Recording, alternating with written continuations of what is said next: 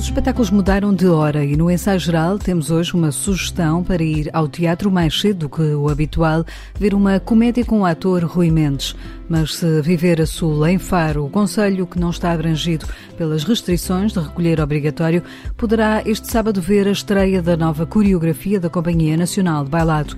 No ensaio geral de hoje temos ainda um livro, um romance histórico, vencedor do Prémio Planeta, um filme-concerto dos Capitão Fausto, que vai poder ver no cinema, e entrevistamos Lena D'Água, que sobe ao palco do Teatro Maria Matos nos próximos dias. Fique connosco nos próximos minutos. Sempre que estou mais desgostoso com os seres humanos, costumo ir até ao jardim zoológico. Só quem vive no meio de atores sabe como é reconfortante a expressão facial de uma hiena e como é bondoso o olhar de um tigre. O jardim zoológico é a minha fonte de consolo e há de continuar a ser o meu lugar favorito de passeio até ao dia em que eu dê de caras com um colega metido numa jaula. Rui Mendes estreou esta noite no Teatro Joaquim Benito em Almada, uma peça em que protagoniza o papel de um ator. Prelúdio ao Rei Lear é uma peça que vai estar em cena até 6 de dezembro, só durante a semana, para já, devido às restrições de circulação. Escrita pelo autor húngaro Ferenc Molnar, esta peça tem encenação de Rodrigo Francisco, que desafiou o ator, que foi homenageado no ano passado no Festival de Teatro da Almada. Rui Mendes aceitou o convite para mergulhar na peça. O Rodrigo Francisco mostrou-me este texto, eu li a peça e achei-a muito curiosa. Uma peça do Ferenc Molnar, um autor húngaro, que faleceu já há uns anos nos Estados Unidos, onde ele acabou a sua vida. Um, um autor principalmente de comédias. Isto é uma comédia. Este prelúdio ao Rei Lear é uma peça inspirada no Shakespeare, é uma homenagem ao Shakespeare, é inspirada no Rei Lear e passa-se no dia em que vai estrear neste teatro onde nós estamos, onde vai onde vai ser apresentada esta peça, este prelúdio, vai ser apresentado o Rei Lear. Mas porque se trata exatamente de um prelúdio, a peça passa-se antes dos atores entrarem em cena para representar esse clássico maior do teatro de William Shakespeare. O Rei Lear, esse terá de esperar, diz-nos o ator Rui Mendes. Uma hora antes de começar da estreia, antes da, da estreia do Rei Lear, este ator que eu faço, Constantino Brandão, que é um ator shakespeariano à sua maneira, à sua medida, vai estrear o seu primeiro Rei Lear, está muito nervoso, porque, principalmente porque se meteu numa, numa grandalhada sentimental com uma senhora, uma senhora casada, e o marido percebeu tudo, chegou a horas e ele teve que fugir. E chega ao teatro perseguido pelo marido. E então tudo se passa neste palco, a discussão e a tentativa de agressão que o, que o, marido enganado, digamos assim, entre aspas, tenta vingar-se e prejudica toda a preparação para a estreia da peça. E isso permite coisas muito engraçadas. É uma comédia burlesca, cheia de peripécias, sublinha o encenador Rodrigo Francisco. O que acontece é um enredo tipo de uma comédia da época, que é o ator, a vedeta da companhia, o ator Brandão, entra de roldão no teatro a dizer que anda um homem atrás dele com uma pistola para lhe dar um tiro. E, a dada altura, quando entra em cena o marido Coquille, a máquina teatral e o próprio ator, o ator Brandão e os seus colegas, agem no sentido de envolver aquele marido traído no teatro. Há um ligeiro pormenor, é que este marido traído é um professor universitário especialista em Shakespeare. E, portanto, é uma situação muito cómica e muito absurda. Mas há pouco, o senhor pediu-me para, para se encontrar pessoalmente com o ator Brandão. E aqui tem a resposta. Aqui e agora. Eu já não tenho tempo para me despir e voltar a vestir-me para lhe dar satisfações. Mas vou despojar o ator Brandão deste disfarce com a mesma requintada mestria com que o havia ocultado. Rui Mendes contracena com os atores André Albuquerque, André Gomes, Érica Rodrigues, Ivo Marçal, João Farraia, João Gadelha, João Tempera e Pedro Walter. Prelúdio ao Rei Lear, escrito em 1921, é uma peça com uma trama que põe o teatro dentro do teatro e o público no palco, diz Rui Mendes. O público vai ver o teatro por dentro, porque o público vai estar dentro do palco a assistir a toda esta discussão e a todos os preparativos para a estreia. Depois discutem-se coisas muito engraçadas, o que é o ator, o que é que o ator sente no estreia, o que é que como representa, como não representa, como é que chora, como é que não chora, como é que ri. É uma grande homenagem ao teatro, esta peça do, do Molnar, que é um autor muito conhecido, não muito ainda em Portugal, e é um homem de teatro e um grande apaixonado pelo teatro e pelo Shakespeare. Aos 83 anos, Rui Mendes enfrenta estes momentos de pandemia com apreensão, mas eh, mostra-se satisfeito por em Portugal os teatros ainda estarem a fazer espetáculos. Estamos a viver uma época de facto muito difícil não só para os atores de teatro, não só para as pessoas de teatro, para toda a gente isto é muito complicado e esperemos que isto, mais tarde ou mais cedo, venha a ter uma solução. Eu tenho esperança que o vírus um dia se canse e desapareça e se remeta à sua insignificância, que não é assim tão pequena como isso, essa insignificância, pelos vistos mas há problemas muito graves em todas as profissões. Eu agora falo dos artistas e de profissionais da cultura que estão a passar por fases muito difíceis, evidentemente complicadas. Já há vários países na Europa onde os teatros já fecharam. Em Portugal ainda temos os teatros abertos, ilustrações reduzidíssimas, mas continua a haver público. A peça dura só uma hora, uma hora e poucos minutos. As pessoas podem estar em casa a tempo ainda de cumprirem o confinamento. Até dia 22, o espetáculo é apresentado de terça a sexta às nove da noite no Teatro Joaquim Benito, em Almada.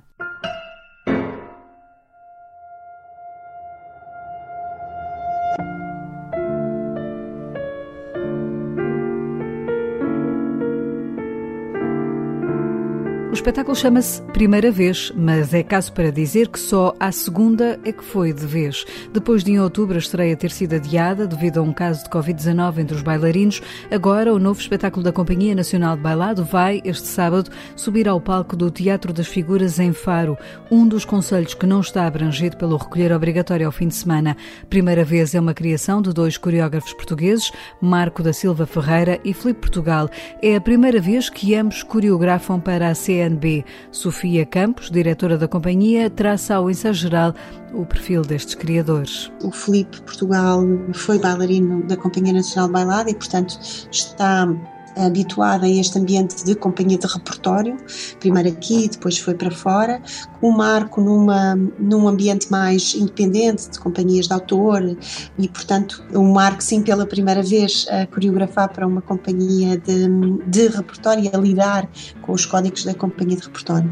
No fundo, estas duas novas criações, de dois coreógrafos portugueses, formam um programa que é propositadamente diverso pelo percurso de ambos, enfatizando esta ideia de que é de facto a primeira vez que ambos coreografam para a Companhia Nacional de Bailado. Primeira vez, apresenta-se sábado às nove e meia da noite, em Faro, mas há uma novidade que Sofia Campos avança ao ensaio geral. Como disse, nós não, não, não pudemos estrear a 15 de outubro, como estava previsto no Teatro Camões, e um, transferimos, no fundo, a estreia absoluta para o Teatro das Figuras em Faro, parceiro da Companhia Nacional de Bailado já de longa data.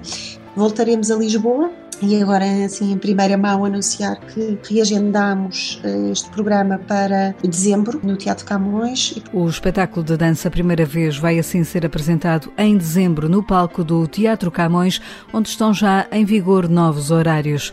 A diretora da Companhia Nacional de Bailado assegura também que as questões de higiene estão acauteladas. Queremos muito transmitir aos nossos, ao nosso público essa tranquilidade de que podem vir, que todas as, as hum, questões de segurança e de higienização são contempladas no nosso dia a dia, na recepção que fazemos, no acolhimento que fazemos ao, ao público. Queremos que estejam, de facto, serenos a ver os nossos espetáculos e que venham, continuem a poder vir na melhor das, das condições segurança. Um convite ao público para ver a Companhia Nacional de Bailado este sábado em Faro e em dezembro em Lisboa.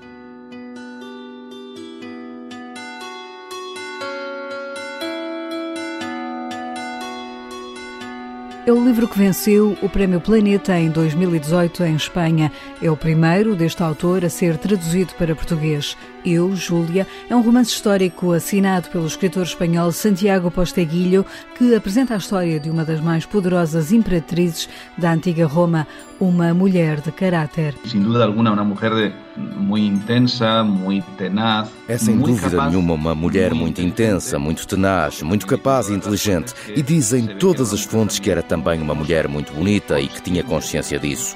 Júlia é uma mulher que tem grande influência sobre o seu marido, Severo, até ao ponto em que acredito mesmo que se ele não tivesse casado com Júlia, provavelmente não teria entrado na violenta luta pelo controle do Império que acontece depois da morte de Comodo, entre os anos 193 e 197, quando se sucedem várias guerras intestinas pelo controle do Império. É de tal forma que, se Severo não tivesse por trás de si Júlia, não teria sido o imperador que conhecemos.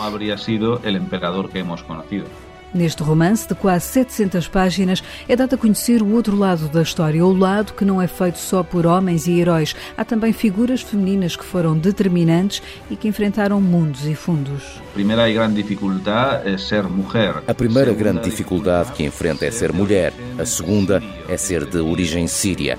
O mesmo é dizer que para muitos romanos da Península Itálica era nada mais do que uma estrangeira. Sofreu por isso xenofobia, por esta origem síria. Teve também de enfrentar grandes inimigos, nada mais, nada menos do que cinco imperadores romanos. Imagina, era como se tu e eu tivéssemos como inimigos cinco presidentes norte-americanos. Seria um pouco complicado. Foi neste mundo que Júlia viveu e, apesar de tudo, conseguiu uma vitória arrebatadora. A história de Júlia, recheada de guerras, traições, lutas de poder, mas também amor. Júlia casou-se com o imperador Severo, já ele era viúvo e tinha então mais de 40 anos. Era um poderoso governador e senador romano. Ele era um governador poderoso e senador romano que aos 40 anos poderia ter casado com qualquer uma, uma filha de um senador. Severo era, podemos dizer, um grande partido. Mas ele lembrava-se de Júlia e escreveu à sua família a pedi-la em casamento. Ela aceita, ao ponto de viajar sozinha da Síria para a Gália para casar-se com esse homem. É uma história de amor porque ela lhe é fiel toda a vida. É de tal forma que se diz que este foi o primeiro casamento em 200 anos de Império Romano em que o imperador e a imperatriz estavam apaixonados. Por detrás deste livro há um longo processo de investigação e o escritor Santiago Posteguilho escolheu como narrador para esta história um médico que já então defendia coisas que hoje, com a pandemia, ganham renovada atualidade. Galeno, o grande médico do mundo romano, não? Galeno é o grande médico do mundo romano. Se fores um dicionário da Real Academia Espanhola e procurares Galeno, vais encontrar que é sinónimo de médico. Ele foi médico de muitos imperadores, mas começou por ser médico de muitos gladiadores e conseguiu um índice elevado de sobrevivência dos gladiadores feridos. Uma das coisas que defendia é algo que agora estamos a fazer diariamente. Nesta emergência sanitária em que vivemos, estamos sempre a lavar as mãos. Ora, quem foi o médico na história que se apercebe que lavar as mãos evita infecções? Claro que foi o Galeno. Ele era um médico apaixonado pelo seu trabalho e acaba por se tornar amigo de Júlia. É interessante porque eh, ela soube rodear-se de intelectuais e de gente sábia, porque sabe que assim tinha conselhos inteligentes para as decisões que tinha de tomar para as decisões que ela de tomar. Eu, Júlia, um romance que chegou agora às livrarias portuguesas com a chancela da Planeta.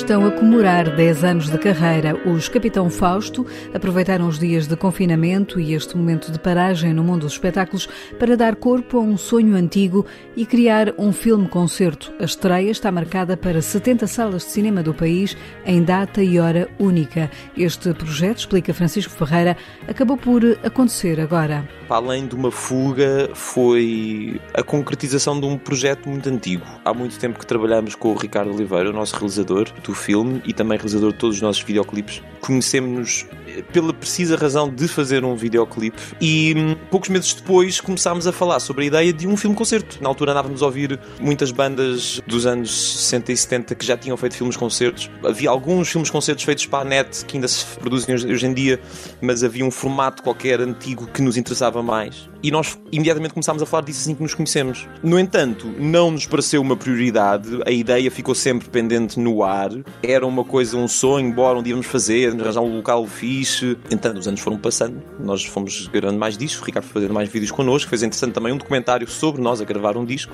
E hum, poucos meses depois de ficarmos enfiados em casa e reparámos que o mundo dos concertos está mais distante do que achávamos. A nossa cabeça olhou para um caminho que tinha uma luzinha e essa luzinha era o tal ideia do filme-concerto. O filme-concerto chama-se Sol Posto. Foi rodado em Melides, na Costa Vicentina. Nesta paisagem, Sol Posto quer ser mais do que só um filme-concerto. É também uma reflexão sobre o tempo, mas terá uma única exibição em simultâneo em 70 salas de cinema do país. Será uma experiência única como um concerto, explica o músico francês Francisco Ferreira. Quisemos fazer desta, desta estreia uma data de concerto, ou seja, misturar as duas coisas. É uma estreia de um filme, vai estrear no máximo de salas possível, no entanto, é só uma noite. Queremos que toda a gente experiencie aquilo e, e que depois, mais tarde, quando eu fui ver o concerto, tal como pessoas diriam que foram ver um concerto nosso noutro sítio qualquer. Partilha de momentos entre pessoas torna-se mais especial quando a noite tem essa particularidade. Se calhar vão falar aos amigos ou vão lembrar-se dessa noite com, com mais carinho. Eu, pelo menos, até passo por isso com, não só com filmes que vi que passaram só num festival ou concertos que, que vi que foram irrepetíveis, que foi uma reunião ou qualquer coisa. Há um sentimento especial que, que guardamos na memória e achamos que este era uh, adequado para cair na mesma caixa. Só o posto será exibido dia 20 de novembro às 8 da noite. No ensaio geral, escutamos agora outras sugestões com a assinatura de Guilherme de Oliveira Martins, do Centro Nacional de Cultura, que nos fala esta noite do Grande Prémio Europa Nostra, conhecido esta semana e que distinguiu um projeto português. Foram divulgados esta semana os prémios maiores do património cultural europeu.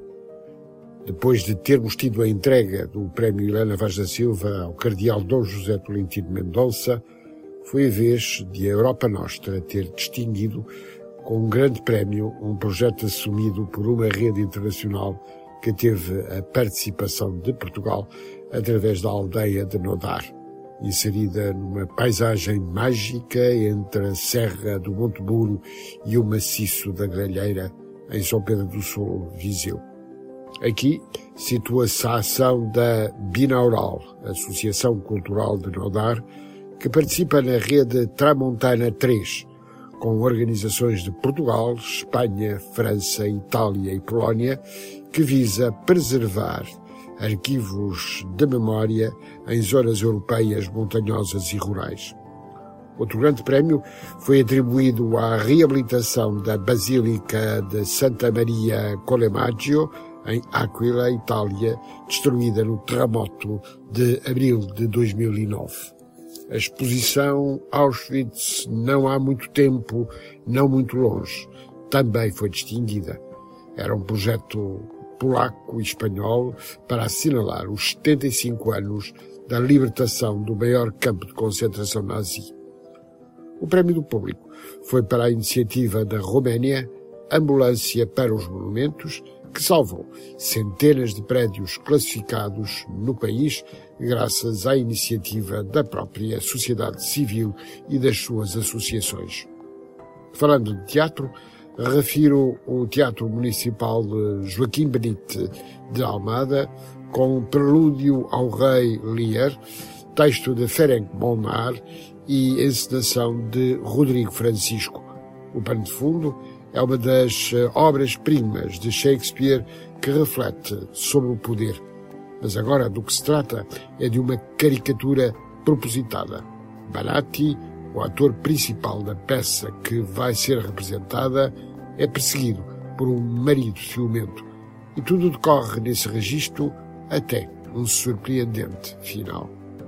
Um livro, para terminar, falo de História Global de Portugal coordenada por eh, José Luís Cardoso, Carlos Fabião, Bernardo Vasconcelos de Souza, Cátia Antunes e António Costa Pinto.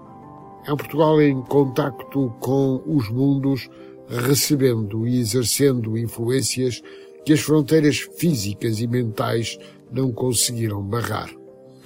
Como afirmam, aliás, os diretores Carlos Filhais, José Eduardo Franco e José Pedro Paiva.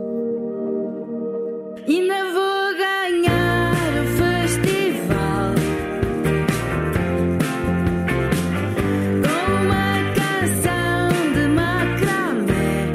Ver um concerto a meio da semana em Lisboa? Sim, é possível, cumprindo todas as regras impostas pelo estado de emergência. É já na próxima quarta-feira que Lena D'Água sobe ao palco do Teatro Maria Matos. É o segundo concerto do ciclo Produtores Associados e para a artista que tem um novo disco e está a assinalar 45 anos de carreira, estar em palco tem sido um ato de resistência. Vai ser uh, importantíssimo. Nós temos feito alguns concertos, poucos, com poucas pessoas, mas que têm sido maravilhosos. Sentimos-nos resistência, tanto nós em cima do palco, como as pessoas que se atrevem a ir aos nossos concertos. Precisamos deles como eles precisam de nós. No concerto, Lena D'Água irá interpretar canções do disco Desalmadamente, que lançou no ano passado, mas também recordar clássicos do seu repertório, como Sempre que o Amor Me Quiser ou Demagogia. A cantora mostra-se satisfeita por atuar no palco de um teatro em Lisboa. Em relação ao Maria Matos, é um regresso a Lisboa, porque nós estreámos o nosso disco Desalmadamente no ano passado no Teatro Vilaré. Eu adoro teatros. Há muitos, muitos anos que eu sonhava poder fazer só concertos em teatros. Houve muitos anos em que fazia, éramos obrigados, enfim, era o que havia fazer concertos em, em, pavilhões, que era a coisa mais horrível que se pode imaginar, mas vai ser uma grande alegria poder voltar à minha terra. Este regresso de Helena D'Água aos palcos, diz a cantora, também vem no momento certo, no meio desta pandemia. Tem sido uma coisa complicada este, este tempo que atravessamos, mas, por outro lado, também sinto que voltei aos olhos do público mais geral, não é? A tempo de poder fazer parte, olha, desta resistência, de poder eh, dar, eh, prestar a minha ajuda naquilo que uma pessoa sozinha pode, não é? Que é tentar inspirar eh, nas pessoas uma esperança, uma vida, um, um dia de cada vez. Em palco, Lena D'Água contará com alguns convidados, como Francisca Cortesão e Benjamin, e terá a sua banda que tem mantido ativa mesmo com as restrições. No nosso caso, nós mantivemos a nossa equipa. Entre músicos e técnicos somos 14 pessoas. Baixámos os nossos cachês, todos, todos tivemos que baixar, para não deixarmos ninguém de fora, não é? Eu creio que alguns artistas se veem obrigados a, a reduzir eh, a quantidade de músicos eh, e de técnicos. Nós, por enquanto, ainda não o fizemos. Eh, esperamos não ter que o fazer, porque o nosso concerto, assim como está, é absolutamente magnífico. O som é fantástico a luz é linda de morrer. Por isso, olha, é, contem comigo, contem com a Lena d'Água para hum, atravessarmos este, este período e nos irmos adaptando às às novas condições. Os bilhetes já estão à venda. O concerto de Helena d'Água será quarta-feira no Teatro Maria Matos, em Lisboa, às 8 da noite. É com a voz da artista que fechamos o ensaio geral, que teve sonorização de José Luís Moreira. Voltamos de hoje a oito dias com novas propostas para si. Até lá, já sabe, mantenha-se em segurança, proteja-se a si e aos seus. Boa noite e bom fim de semana.